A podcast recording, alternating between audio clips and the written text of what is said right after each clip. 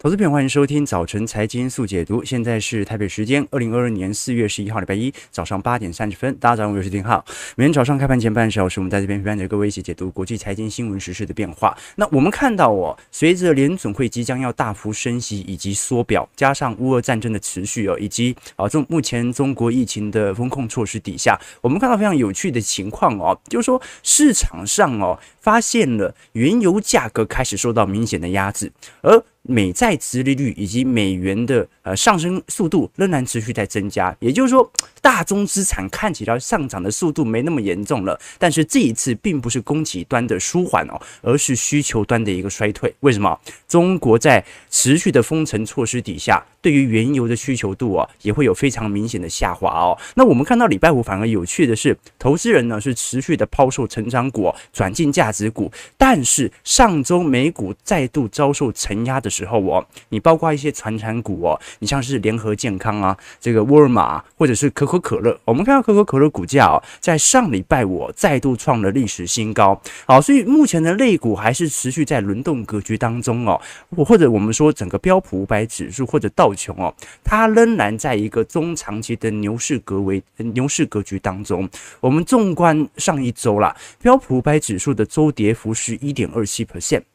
纳指周跌幅哦，则是下跌了呃三点八六 percent，道琼周跌幅是零点二八 percent 而已哦，所以上一周道琼几乎没有受到太大的承压，反而承压最为严重的是费半有七点三个 percent，哦，所以现在来到四月中旬呐，我们来回顾一下从今年以来哦。大多数的资产行情呈现什么样的趋势哦？我们先来细看一下各大资产，因为二月份全球股市都是呈现下跌了，那原因还是因为当时的乌俄冲突啊，破坏了经济增长的前景，也加剧了对于利率上升的担忧所引发的地缘政治风险。所以我们看到我，从这个二月中旬啊，这个乌俄冲突开始爆发之后啊，后续股市开始呈现了大幅度的反弹，所以一直到目前为止哦，如果以这个标普五百指数来做观察的话，本轮的这个乌俄冲突啊，基本上对于美国股市完全没影响。那我们待会会聊一下俄国股市的部分哦。如果从卢布角度来看的话，也完全没影响。也就是说，这一场战争好像。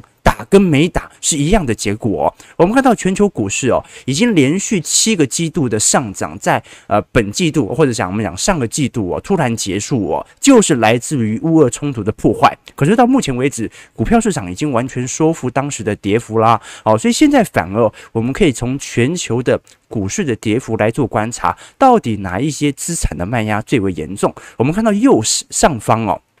这张图表我是从这个一月份到三月份，在二零二二年哦。各大股市资产行情的变动，我们看到哦啊，全球股市几乎在大型经济体当中哦，唯一收涨的只有澳洲股市哦和这个英国股市小涨零点五 percent 哦，那日本股市是跌了一点二 percent 啊，这个美国大型股跌了四点六 percent，全球 n s c i 跌了四点六 percent，新兴市场跌幅比较重哦，有六个 percent，然后美国的小型股跌到七点五个 percent，欧洲股市啊，由于前一轮呐受到乌俄冲突的影响啊，跌幅比美股来得重哦。跌了八点二个 percent，纳指跌更重，八点九 percent 哦。那跌最重的当然是中国市场啦。好，说到监监管政策以及景气的下行区间呢，哦，在第一季的总跌幅有十五个 percent 哦。那如果我们把它用更细致的资产行情来进行分类，会发现哦，其实整体来看哦，报酬最为明显的分别是能源股啊和这个材料股啊。那其他类股，不管是啊 financial，不管是金融股啊，不管是。这个健康医疗，不管是房地产，还是我们刚才所看到跌幅最重的科技股啊，其实看起来啊，目前全球的卖压仍然是集中在这些板块身上，所以它不是全球股市的陷入熊市，而是部分类股的调节以及轮动。那我们待会会聊一下，因为很有趣的一个情况啊，这个我们包括看到本周。的财报季就即将要展开了，财财财报都要即将展开哦，所以在这段时间当中啊，金融股永远都是美国股市当中啊率先公布财报的。但是其实大多数美国股市的金融股哦，我们看到过去一个季度的表现，其实股价表现不是特别亮丽哦，反而是台湾的金融股涨势非常之凶猛哦。那到底什么原因呢？待会我们来跟各位做一些探讨和变化啊。不过值得再跟各位做一些留意的是关于啊市场情绪面资产行情的波。动哦。我们看到，虽然在过去一个季度哦，市场的恐慌情绪的确比较高，但是我们从 VIX 做观察，它也没有到二零二零年初当时啊新冠肺炎大流行时所抛售期间的水平哦。而且我们看到，在上个季度末啊，一直到现在啊，其实 VIX 指数是出人意料的迅速回落到长期的水平哦，就是说。你如果单纯用现在的市场恐慌情绪来做观察，根本就跟一般市场的情绪啊，一般期间啊，比如说像是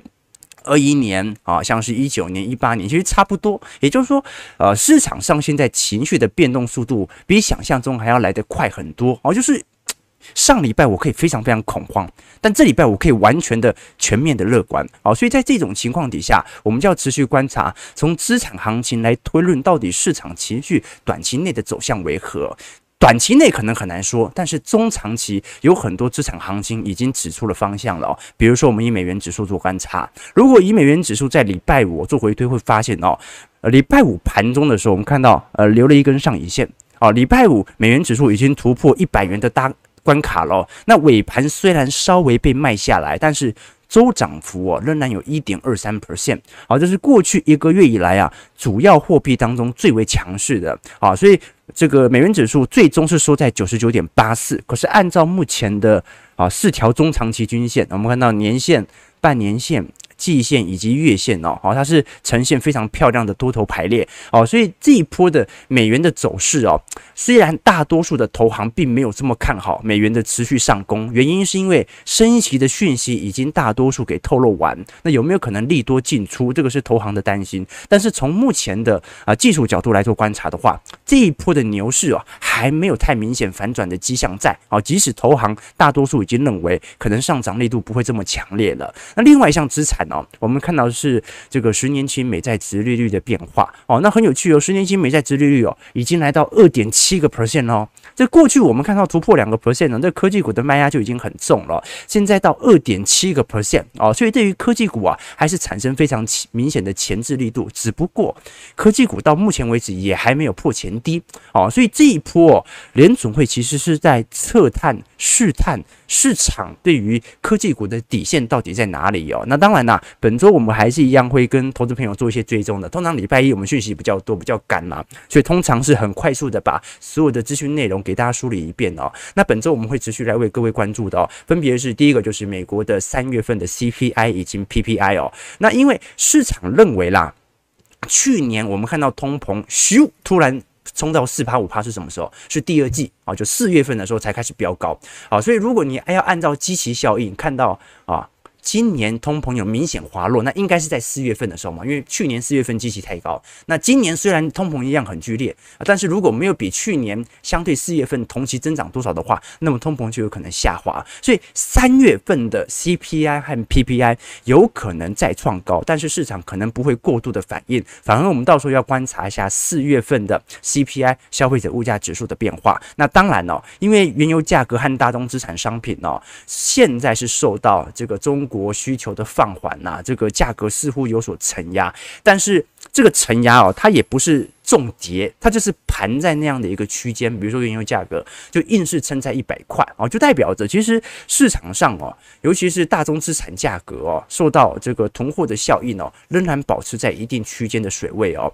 那需求面的衰退哦，也没有让大宗资产跌多少，所以通膨的效果力度仍仍然在哦。那第二件事情就是。这个我们本周就会直接来进行观察的，是关于因为美国财报季有本周会开跑嘛，好，那美国股市过去都是由银行股做打头阵啊，那由于二月份二月底哦，当时俄国入侵乌克兰之后哦，很多投行的业务营收啊几乎是陷入停滞。啊，因为股市也在跌，然后海外的曝险大规模的上升哦，所以这一次大多数的投行已经。率先发布猜测了啊，这个美国六大银行的净收入啊，应该会比去年同一季。下降三成五哦，交易业务则会收入下降十八个 percent 哦，所以很有趣的情况啊。比如我们来看一下 JP Morgan，JP Morgan 在过去一个季度的表现就是跌幅很沉重哦，从当时最高点啊一百七十二块哦，现在跌到一百三十三块啊。你不看你还以为它是科技股对吧？哦，这卖压怎么那么重哦？那很多投资朋友就好奇啊，说可是为什么台湾的金融股涨势是如此凶猛，而美国的银行股？啊，这些金融股啊，感觉却十分弱势呢？一个最直观的一个观察，其实就是因为这些啊，不管是 J.P. Morgan 啊，摩根大通，或者是高盛或者摩根士丹利哦，他们是投行，所以他们对于台湾股市的角色哦，更像是寿险的角色，就是它的赚钱的获利来源来自于。投资所造成的资本利得，好或者这个股票利得，而台湾的现在正在创新高的这些金融股，大多数都是放贷股，就真的只做利差，专做这个银行间的利差，它也没什么大量的这个资产行资产可以受到行情的吹捧影响哦。所以我们看到，其实到目前为止哦，台湾的寿险啊所受到的资产行情的波动卖压是比较大的。那也由于啦，因为台股还撑在高高位区间哦，所以你看到这个台股所受到的冲。击啊，相对于美国股市，好啊，很多科技动能度已经跌到地狱，相对起来比较来得轻，好，所以这个是算是两个不同的世界，也非常有趣哦。但是至少从资产轮动的角度来看的话，金融股在美国股市的跌幅啊是远远小于科技股的。刚才我们跟各位追踪嘛，这个美国的金融股大概跌幅平均呃在这个五趴左右啊，但是科技股啊都已经跌幅接近十个 percent 了。好，那。本周我们会关注的另外一件事情呢，就是关于欧洲、纽西兰以及加拿大，才会会在本周啊进行央行利率的公布啦。那市场预期了。这个纽西兰央行应该本周就会进行升息。那至于欧洲央行和加拿大央行啊，应该会释放相关鹰派的谈话啊，来衡量市场上啊，到时候对于全球利率提升的效果。那当然呢，随着利率的提升，我们看到最为明显的，就是啊，美国十年期公债殖利率的上升所造成债券价格的一个大幅卖压。哦，那也由于啦，市场上对于通膨的预期在三月份持续的飙高，加上。市场对于联准会缩表的行为啊，开始加剧了对于债券市场的抛售哦。我们如果从目前彭博社根据的观察，分别在二月份、三月份以及四月份哦，针对。啊，今年第一季、第二季、第三季、第四季的通膨率的一个变化，可以发现啊，其实每个月市场啊都认为啊，整体的通膨的增率会持续的上升。也就是说，现在整个通膨的效果，虽然我们都很清楚啊，今年通膨一定会下缓。但是市场对于通膨所造成大宗资产价格上扬，形成这些供应商的啊获利侵蚀啊，都是有共识的哦。所以这个反而我们要观察一下标普五百指数的获利率是否又因为通膨率的上升，在后续的预期有所下滑。好，那另外一件关注的事情啊，这个也是投资朋友在啊礼拜六、礼拜天呢持续来跟我们做一些交流的哦，是因为白宫在啊上礼拜五的时候已经发布讯息嘛。这一次，美国总统拜登哦，已经签署了停止进口俄罗斯石油法案哦，所以他现在是有确切的法源依据了。除了这项法案之外哦，他也签署了暂停与俄罗斯和白俄罗斯正常贸易关系的法案哦。那其实我们都很清楚哦，呃，正常来讲哦，美国政府在跟呃海外进行相关的。经济利益的冲突的时候啊，大多数是以行政命令直接执执行即可。好，那如果是借由法源依据的话，那通常就是经由两党的共识而形成中长期的立场的确认。好，所以我们就看得很清楚了啊，就是说美国国会哦，在当天就已经通过这两项法案了，同意暂停美俄正常的贸易关系，而且同意禁止从俄国啊进口石油。也就是说，随着啊这一项白热化的这个冲突啊形成。中长期的趋势，我们就会看到未来美俄之间的脱钩啊，已经成为一个既定的事实啊。你说没办法说这一次战争结束之后啊，就赶快回来购买俄国的原油就很难了。那当然啦，也因为现在全球的投行啊，已经陆续的剔除掉俄罗斯股票。啊，那也包括 MSCI 也剔除了俄罗斯嘛。现在我们看到，如果在 MSCI 当中哦，有明显权重提升的，因为要补俄罗斯的缺口啊，其实受益最多的是巴西股市哦，然后再接下来是南韩股市，然后是印度、南非哦和沙乌地阿拉伯。那本周其实市场上更为关注的哦，是俄罗斯现在所面临的违约危机。那我们以前有跟各位提过嘛，因为在前一个月的时候，当时西方国家把俄罗斯剔除了 SWIFT。也冻结了俄罗斯政府和央行的外汇账户之后哦，现在俄罗斯有接近哦七成的外汇储备没办法使用。哦，所以当时它的卢布暴贬的时候哦，哦，它基本上只能暂时的关闭交易。为什么？因为它没有外汇储备可以抛售来拯救自己的卢布贬值危机。那虽然现在卢布已经回升到一定程度的高点了，而且这一次我们这样讲啦，就哦，这卢布当时在二月中旬的时候不是暴贬吗？好，我们看到当时从七十多块一路贬到一百二十多多块哦，啊，这个对一美元哦，而现在哦。经历半个多月哦，他已经完全的收复失土了。好，所以目前俄罗斯内部已经没有产生金融崩溃的可能性了。为什么？因为货币已经完全的回到稳健的水位哦，几乎回到战争前的一个水位了。那本周最为关注的是俄罗斯啊，因为外汇储备到目前为止仍然受限。那么过去前两周的时候，当时俄罗斯有呃两个主权债的息票哦。这个几乎要违约，但是当时啊，他紧急调动了海外的一些现金哦，以美元成功的支付当时的债券。那现在又来了，因为本周哦，呃，俄罗斯又会迎来啊新一波的债券洗票，那是上一次债券的几乎是四倍的规模。那现在市场上哦，尤其大多数投行都揣测，俄罗斯根本就没有能力找出这么多的美元现金来足以支付。那如果俄罗斯坚持要用它的办法哦，就是使用卢布来支付他当时所预定的需要支付美元啊债券的利息的话，那么很有可能就会形成技术性违约啊，就是说变成是俄罗斯央行说我没有违约呀，我现在卢布已经回稳了，要付多少卢布我都愿意。这是俄罗斯央行的看法，但是对于海外投行来看的话，你没有付我美元，那就是违约，所以我们就形成一个有趣的迹象哦。这张图表是呃俄罗斯的 CDS 啊，也就是俄罗斯的违约凭证哦。那如果这个凭证的价格高速的上涨，就代表着市场上哦违约的可能性其实越来越高。那我们看到这次 CDS 哦，信用违约掉期哦，已经从当时的七千块涨到了两万了。按照目前呃市场概率来进行统计的话，本周啦，俄罗斯产生技术性违约的几率已经高达九成。为什么？因为他根本就找不到这么多的美元现金可以填满这个缺口，而也不是俄罗斯。它不够换这些现金，俄罗斯的外汇储备不够，所以它根本就没办法动用这些外汇储备哦。好，那我们再来观察一下美国股市在礼拜五的下跌格局。其实道琼是上涨的啊，道琼小涨了零点四 percent，一百三十七点呢，收在相关时间七百二十一点哦。那也是受到大宗资产价格以及部分传产股，刚才我们所提到的啊，可口可乐股价创历史新高啊啊。那再看一下标普五百指数。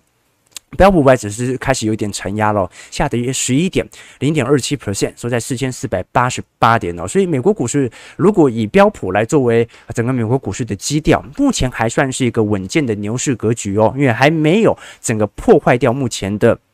中长期结构。那么纳指的部分哦，就已经跌破所有均线了，下跌一百八十六点。一点三四 percent，收在一万三千七百一十一点哦。费半是上周啊跌幅最重了，这个周跌幅来到七个 percent 哦，下跌七十七点二点四二 percent，收在三千一百二十点哦。所以我们看到哦，这个过去啊基期被推高的费半哦，啊晶片股哦，现在正在快速的去估值。但我老实说了，我会觉得哦，晶片股相对于纳指的这些软体股啊，它更具有明显的护城河的支持。对吧？这种软体股哦，来源于它的创新，来源于呃对于未来世界的想象。但是晶片股哦，其实它有非常明显的护城河的效应哦，在于供应目前全球的电子产品，对不对？到目前为止哦，全球的晶片仍然是需求大于供给的状态哦，所以现在反而晶片股有所回调，我反而是不认为啦哦，它算是一个。非常严重的进入熊市格局的区间，因为按照目前的格局哦，它再跌个一两天，按照这样的跌幅哦，就会再跌破前波的下方集结区喽。啊，这个值得大家来多做一些观察。我们看到礼拜五哦，辉达跌了四点五 percent，高通跌了一点八 percent，Intel 跌了一点一四 percent，英才跌了一点九九 percent 哦，美光跌了一点四二 percent，连台积电 AD 啊都大跌了一点二二 percent，联电 AD 啊则是大跌了一点九八 percent。好，所以这是我们所看到整个。美国股市哦，族群轮动的格局当中来做观察的。至于哦，我们到底现在啊，如果想要进行资金布局，到底是应该去投资这些去估值、极其快速往下掉的股票，还是买那些很抗跌的？哦，刚才我们有看到嘛，对不对哦？这金融股相对比较抗跌哦，传产股啊、食品股啊，在目前美国股市啊，都在陆续的创新高哦。好，而有一项类股哦，目前的。总指数啊。居然已经创历史新高了啊！我们刚才所看到的是只是个股而已哦。目前我们所看到的，包括美国的医疗股哦，比如说制药公司啊、辉瑞啊、联合健康啊，在过去五个交易日的日均涨幅有超过六个 percent 哦。那一个最明显的推论是什么？现在这些投行啊。正在预估啊，中国会不会开始大量的进口海外疫苗啊？这个是市场上的一个揣测啦。啊，就是说，如果这一次中国的风控措施、动态清零措施失败的话，那么势必它就必须要有更强而有效的保护力。那这个时候哦，进口海外的这些疫苗，其实就可能会有所这个贡献了。我们看到标普百指数医疗保健板块的累积涨幅哦，过去一个月涨了一成二哦。而标普五百指数在过去一个月反弹也才反弹接近七个 percent、八个 percent 而已哦，所以整个这个美国的医药股在过去一段时间呢，产生了非常明显力度的增长，值得大家来多做一些观察和留意哦。好，那最后最后哦，我们再来跟投资朋友啊来叙述一下，到底这些投行，因为在本周这个财报季开跑嘛，本周率先公布的是银行股嘛，我们先来看一下各大投行哦，对于自身获利的表现哦，那基本上哦。包括摩根士丹利，包括摩根大通啊，包括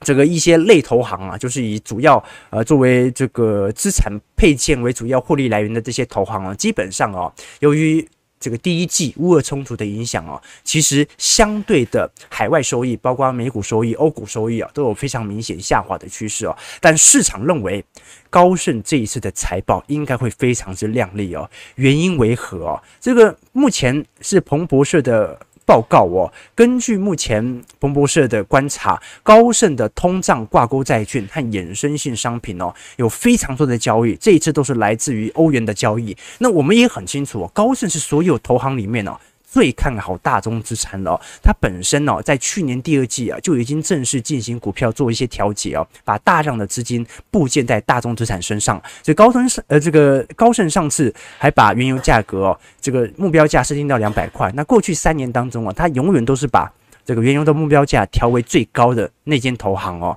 那这一次在今年一季度，高盛通过这个通胀挂钩的债券和衍生品哦，赚了至少在欧洲市场就赚了三亿美元的一个金额哦，所以我们看到这一次由于通膨的呃预期选择权哦，呃价格的高速的飙高，而且就算目前回落，它也没跌多少哦，让市场揣测。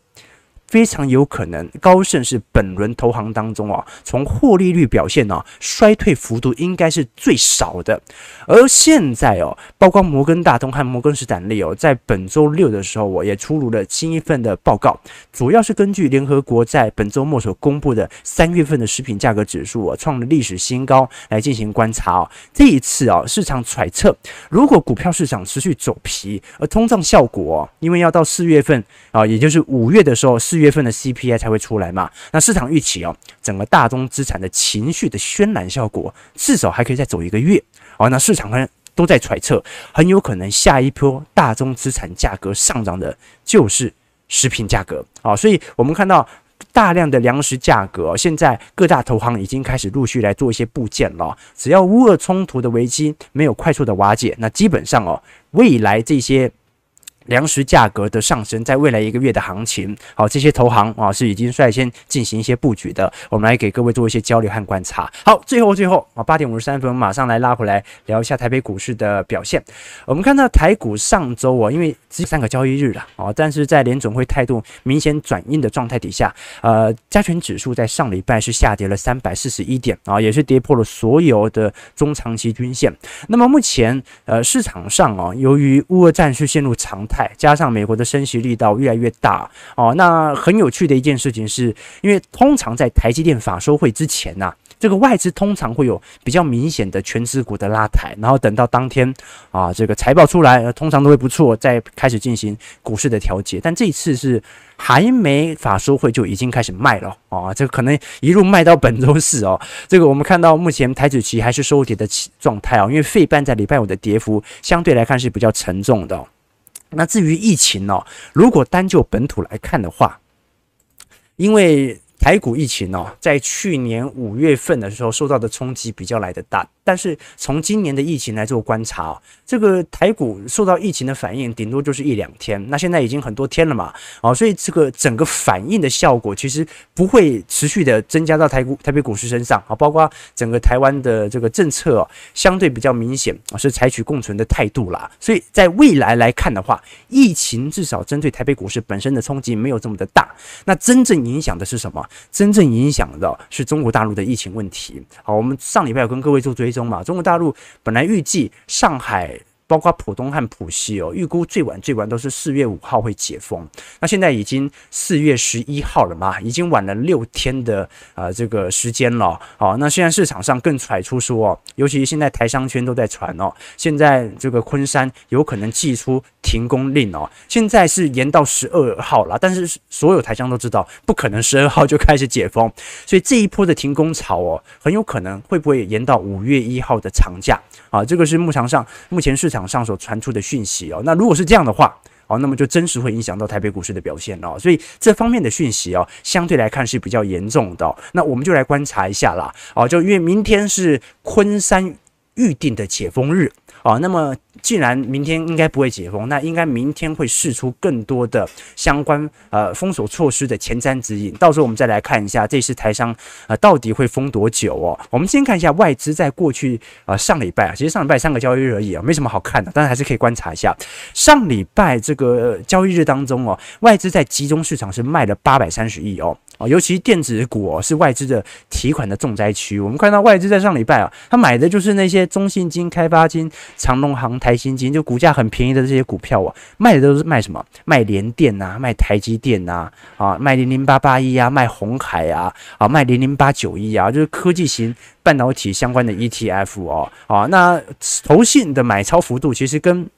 这个外资所买的标的也差不多啊，就中信金啊涨涨幅很多的台企银、兆丰金、长隆行哦，啊，这个投信的目前的买盘力度啊，肯定是敌不过外资的卖压力度。为什么？因为我们从台币来做观察，礼拜五再度破前低啦，哦，现在已经跑到二十八点九块了啊，所以新台币的贬值趋势哦，我们看到从月线来做观察，这一波贬值力度是非常强烈的哦，啊，如果本周啊这个美国股市的行情持续的沉重。啊，就也他也不要卖太凶，就持续调节台北股市吧。哦，那很有可能本周我们就见到台币二十九块了。好，所以本周我们会。跟投资朋友关注台北股市的一些消息和讯息面哦，那第一个就是台股礼拜四啊，台积电的法说会哦，那市场提出了几项问题啦啊，这几项问题哦，包括在第一季的财测以及第二季的展望哦，现在预估啦，呃，毛利率大概是五十一到五十三趴左右啊，乐观的 EPS 是五点五块啊，所以这个是符合市场上的预期差不多，那应该也不会差到哪里去哦。那接下来是摩根大通预估季增率是三趴到五趴，由于市场的预期持。品啦，那今年股息花旗是预估会配发十一块啊，所以可能是每一季二点五、二点五、二点五、二点五，然后可能多发一块钱啊，这是花旗的预估啦。那其实我们。比较值得大家来多做一些关注的哦，是所有法说会的重点呢，都在关注于资本支出的方向。怎么说呢？我们看到哦，台积电的晶圆厂的建厂计划很快很快哦，在明年第一季的时候哦，到时候美国的这个二十一厂哦，就亚利桑那州的 P1 厂哦，先进制程就会正式的打开。那包括现在南科和竹科。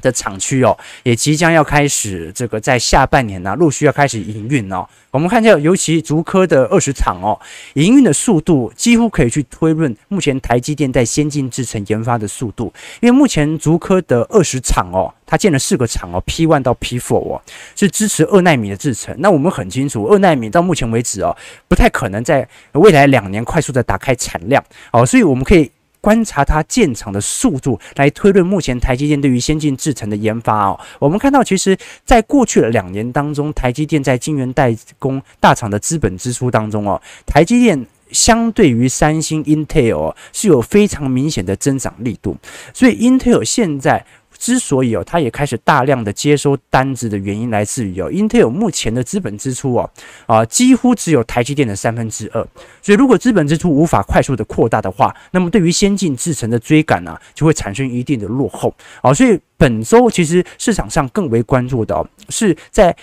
我们认为说，二零二三年有可能半导体的成熟制程呢产生反转，供过于求的情况底下，台积电到底对于建厂需求的速度，在未来会不会持续增加呢？好，所以台积电是龙头，它不只是先进制程的最大产量区，也是成熟制程的最大产量，所以未来台积电的动态变化，几乎可以非常好的合理去。衡量整个半导体的循环周期。好，我们看一下投资朋友的几个提问，来跟大家做一些交流和观察。这个。这个 Standing 炫说，新闻说五月一号之后才解封啊，这个这个是市场上的揣测消息啊，还没有任何官方的正式谈话。不过五月一号真的时间有一点久哦，哦，这个停工一个月的，对于利空的冲击，可能就会很明显的反映在股价身上了。我们看一下这个黑帮劝说，最近看王景军先生的昨天的云啊，看到这一次俄罗斯轰炸乌克兰百姓的生命财产，欧盟伸手支支支援，但是百姓的苦难。似乎无止进啊，这倒是没错啊。这个其实很很就是很悲催的一件事情，就是说，这个我们都知道乌俄冲突很严重，但是从资本市场的角度来看，根本没有人在乎，对吧？你看卢布啊，已经回到了正常水位，美国股市完全收复乌俄战事所引发的跌幅。而美国股市真的跌的原因是什么？是来自于联总会有没有持续的啊，或者说联总会的收缩速度不要这么的快。好，所以市场上哦，现在涨和跌哦很清楚。你什么地缘战政治的冲突啊，国际之间的政治利益的角力啊，对于资本家来看完全毫无损伤。资本家只在乎一件事情：联总会多快。会把当时所撒出来的钱给收回去。好，我们看到台北股市哦，开盘小跌二十点哦，预估量能两千五百亿，收在一七二七四啊。整个台北股市哦，今天看起来量能仍然不是特别的大啊。我们还是要观察一下这个，随着台积电的法说会即将要到来哦，如果外资啊持续的进行卖超的话，那它几乎啊就打破了过去台积电法说会之前的惯性了。过去都是法说会之前会做一波拉抬嘛，当天然后开始进行调节哦，所以这一波好。外资来真的，我们就看一下内资可以抵多久了。早上九点零一分，感谢各位今天的参与。如果你喜欢我们节目，记得帮我们订阅、按赞、加分享哦。我们就明天早上八点半持续来为各位做一些财经新闻事件的追焦。感谢各位今天的参与，我们就明天早上再相见，拜拜。